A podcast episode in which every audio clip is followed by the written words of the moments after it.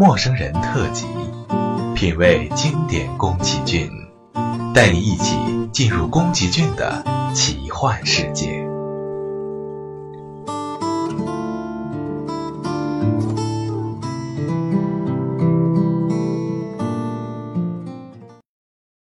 亲爱的听众朋友，这里是陌生人广播，能给你的小惊喜与耳边的温暖，我是主播小明。欢迎您收听《陌生人特辑》，品味经典宫崎骏。一九九三年，吉卜力工作室在连续推出多部主题深刻的大作之后，制作人员普遍进入了身心疲惫的状态。为此，宫崎骏决定策划一系列成本低、周期短、主题轻松的佳作小品。一九九五年，侧耳倾听，应运而生。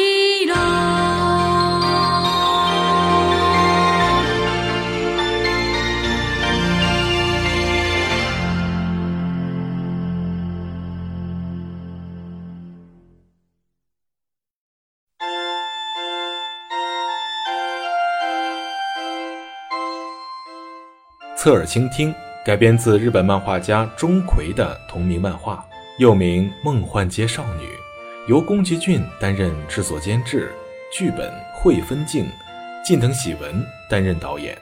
相对于以往的主题，《侧耳倾听》把目光聚焦在简单的日常生活中，故事的背景大部分选在东京附近的多摩市中心。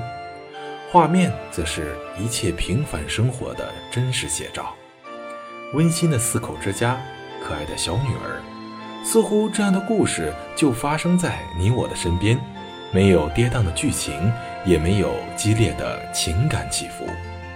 影片以细腻柔和的笔触，描绘出了一幅纯真美好的青春画卷，叙述了少男少女间清纯真挚的恋爱故事。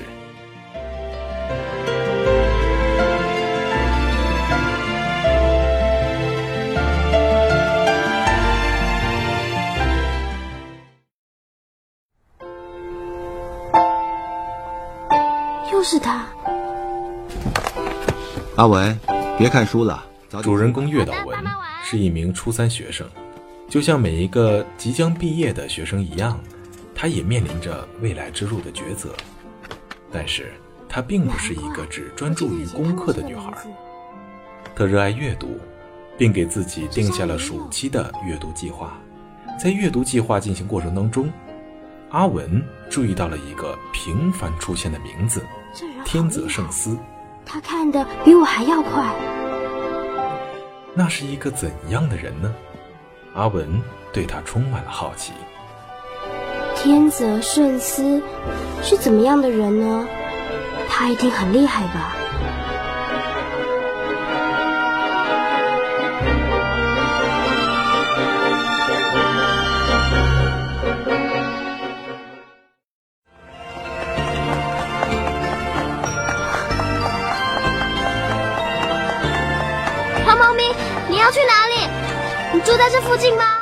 一天，阿文给当图书馆管理员的爸爸送便当，半路上遇见了一只猫咪，居然像人一样搭坐电车，好奇心驱使他一路追踪过去。于是，在半山坡发现了一家古老而精致的小店——地球屋。山坡上居然有这种地方，我都不知道哎。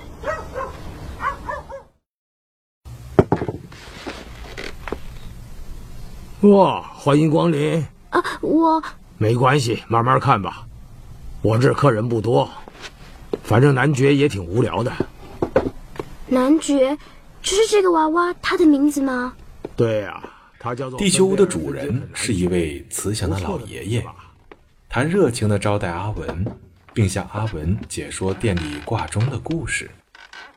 桌上摆放着的猫男爵闪耀着神秘的光晕，谢谢，令阿我文不要紧。深深着漂亮的。时钟哦！他在城堡里睡了好久了，有点生锈了。你看，好美哦，那是什么东西啊？等我弄好了再给你看吧。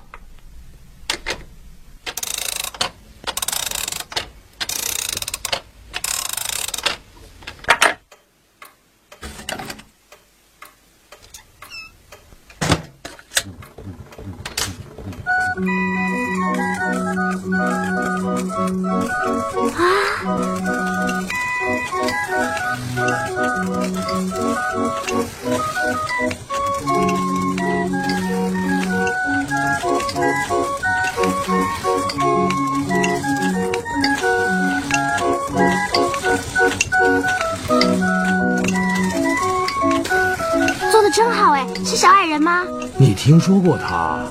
看样子你也知道小矮人这个人啊。真正的主角在这儿呢，不知道还能不能动。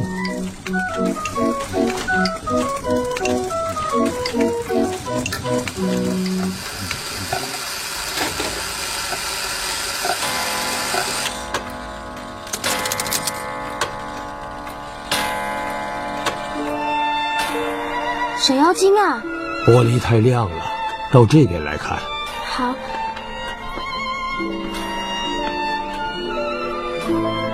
是公主吗？应该是吧。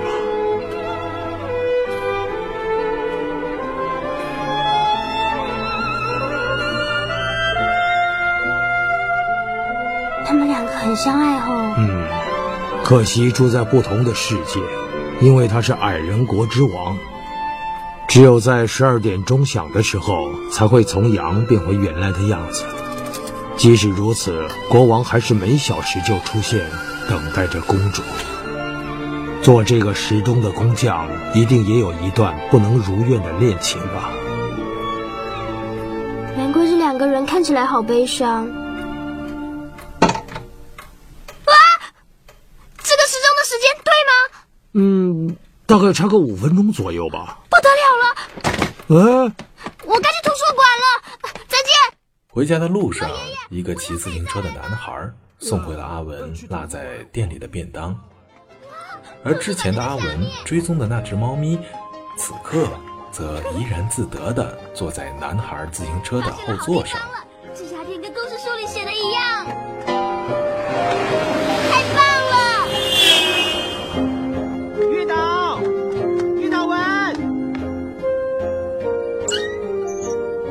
你的东西吧？啊啊！怎么老是掉东西啊？谢谢你，可是你怎么知道我？那间店是我爷爷开的。猫咪，那只猫咪是你的吗？你的便当好像比别人的都大哦。啊，不是啦！水泥路直到永远。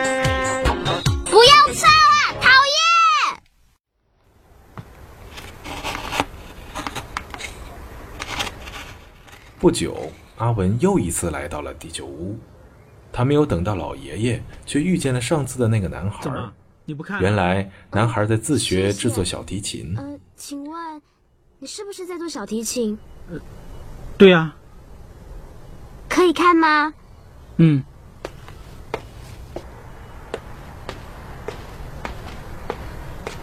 哎，那你会拉小提琴喽？还好啦。拜托，拉给我听嘛，一下下就好。可是我……拜托，拜托，拉给我听啦！阿文拜托男孩拉小提琴给他听，男孩则哦要求阿文唱歌。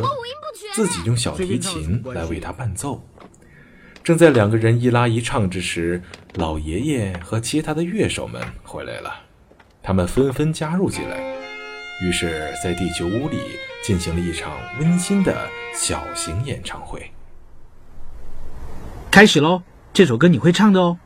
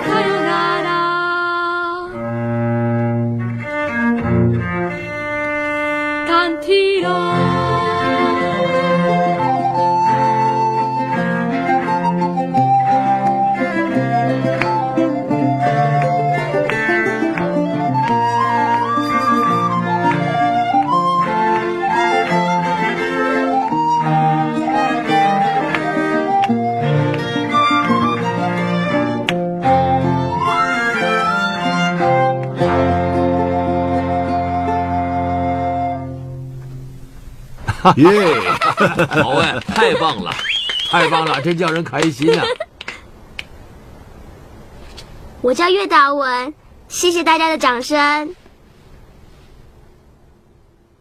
演唱会结束在相互的介绍之下阿文才意外的知道原来这个拉小提琴的男孩就是天泽圣司。修好刚好在场的幸运儿吧？想不到圣司会有这么可爱的朋友啊！什么？圣司？难道你就是天泽圣司？啊，奇怪，我没有告诉你我的名字吗？没有啊，你们门牌上挂的是西宅嘛？那是我爷爷的名字啊，我姓天泽。真是太过分了！怎么会这么突然啊？简直太出乎意料了嘛！你在胡说些什么啊？叫什么名字有那么重要吗？当然了，你怎么没有早点告诉我你的名字呢？是你没有问我的名字，是你不对啊！我根本没时间问嘛！啊，原来天泽圣司就是你，怎么了嘛？我还以为你是个温柔又文静的人呢。我看你书看太多，发神经了。你自己还不是看了一堆？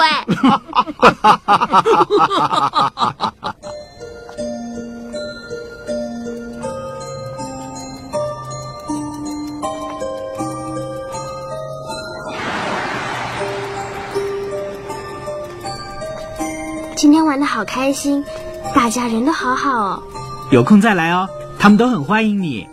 听你拉琴可以，要我唱歌可不行。送阿文回家的路上圣斯对阿文倾诉了自己想去意大利古老的的水制琴学校学习的梦想。我倒想多学学阿文非常敬佩圣斯追求理想的勇可是你已气，经很厉害了。自己也被地球屋里猫男爵的爱情故事所启发，于是决定写一部关于猫男爵的作品。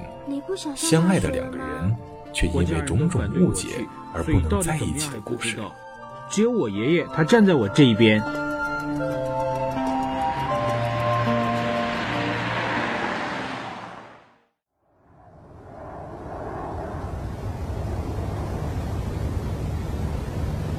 阿文和圣斯两个人都站在毕业的十字路口，都坚定地选择了自己所向往的道路。顶着学业和考试的重压，阿文终于完成了小说，并依照诺言拿给地球屋的老爷爷看。写的非常好。老爷爷被阿文写的故事深深感动。并讲述了猫男爵真正的故事。阿文，在老爷爷的耐心点拨之下，明确了自己的生活和责任。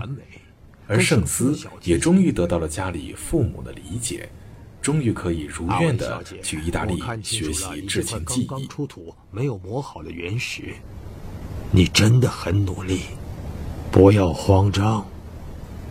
太棒了，再下功夫，好好的磨练吧。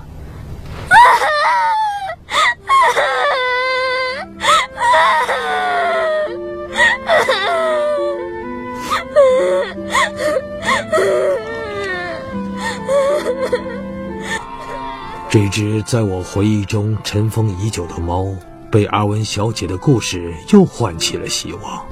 哦，对了，有个东西。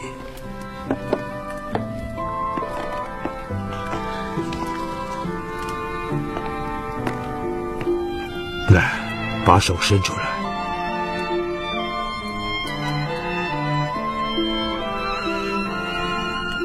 这是这块石头很适合你，收下吧。请你认真的写下自己的故事。好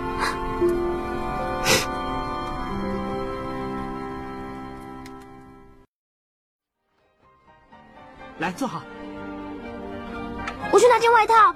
没时间了啦，赶快坐上来。好好的抓紧哦。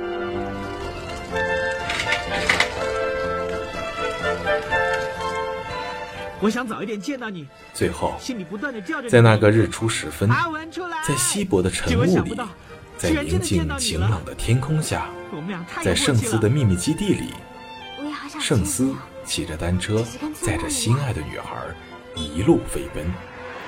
阿文裹着他的外套，却决心不要做他的负担。他们静静的一起等待日出，朝阳初升，云霞漫天。天快要亮了。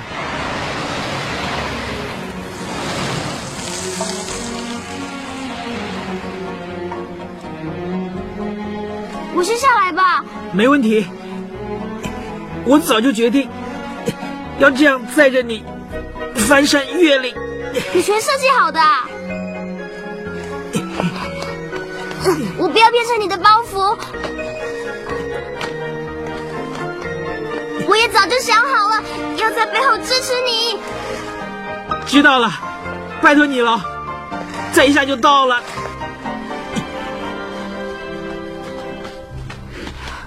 我们赶上了。啊，我来拿吧。没关系。这边。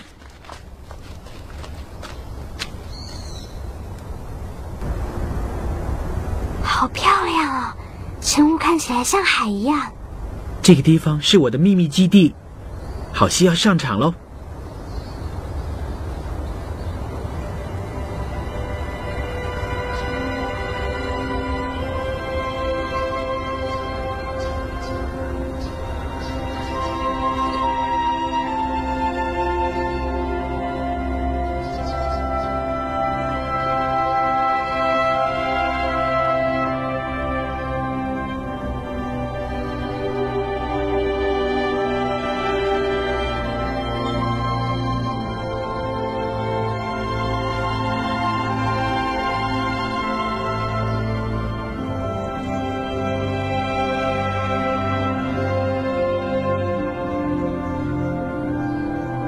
我一直想让你看看这幅景色。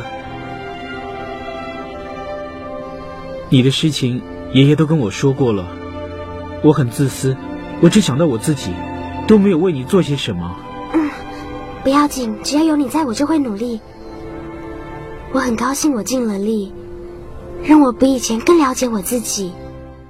临行前的圣斯终于迟疑的说出了这句话：“阿文。”一件事，我当然不是说马上了，但是将来你愿意嫁给我吗？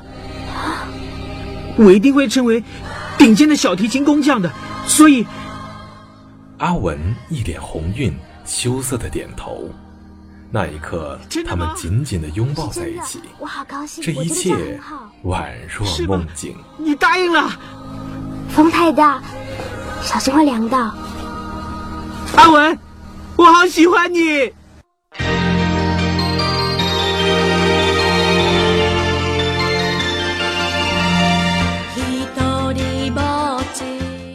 热爱阅读、热爱写作的小女生，钟情于小提琴制作的小男生，在情窦初开的年纪，被命运之手巧妙地牵到了一起，彼此之间暗生情愫，颇有爱慕，相互鼓励，相互学习，渐渐成为彼此实现梦想、拥抱未来的动力和支柱。这故事本身就已经足够单纯，足够美丽。青春期的不安，微妙的少女情怀，对未来的期待和迷茫，这些要素交织在故事当中，贴近生活的朴素魅力，悄悄地打动着人心，引发观众的共鸣。平淡的叙述寥寥数笔，就在某一个瞬间，准确而又迅速地被这一抹温情击中心中最柔软的角落。现实之中有太多的纠葛。撕扯的情感，有时候我们向往的，我们需要的，仅仅是一份静默的感情，一种心灵深处的契合。你情深悠悠，我歌声盈盈。每一个人都是一颗未曾打磨的原石，需要历练，需要体验，更需要挖掘。而人生也并非是一幅单色的图画。它有不同的层次，不管在哪一个阶段里，都不要忘记自己的梦。时光无法反复，更不能重来。我们能做的，就是明白自己的梦想，然后努力地追逐它，尽力实现它，不留遗憾在心头。侧耳倾听于一九九五年在日本上映后，创下了高达十八点五亿日元。二百零八万多人次观看的票房纪录，并被英国导演特里·杰列姆列为他个人认为最棒的五十部动画电影里的第二十一名。作为一部灵感来源于同名少女漫画的电影作品，《侧耳倾听》是由与宫崎骏合作了近二十年，在吉卜力工作室多部作品当中担任过作画监督的近藤喜文出任监督的。该作中的人物动作和背景完全采用写实的表现手法，背景音效使用了当时最为先进的杜比数码环绕立体声技术。因此，在观看时会产生强烈的临场感。对于吉卜力而言，侧耳倾听是既能够注重少女漫画世界里特有的纯洁情怀，又可以让观众们反思在今日的富裕生活中如何才能过得充实愉快，借由一个理想化的邂逅，表现出所有的真实感，并且试着歌颂人生的美好之处。其实这也是吉卜力在制作这部作品时所面临的最大挑战。很显然，吉普力他做到了。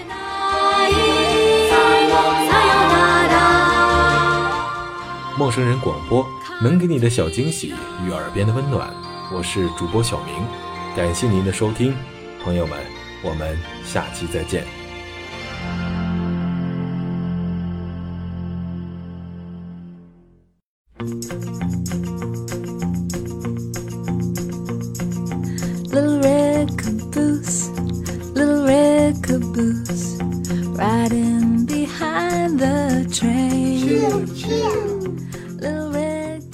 人广播能给你的小惊喜与耳边的温暖。riding 如果你也想加入，我们求贤若渴。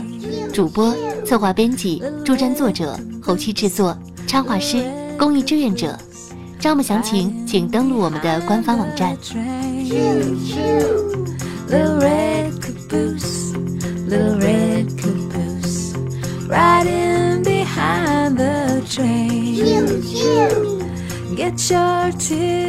播客订阅、手机 APP、节目下载，更多收听方式，互动参与、精彩活动、推荐投稿，甚至让你的声音留在我们的节目中，尽在 m o o f m c o m 找到答案。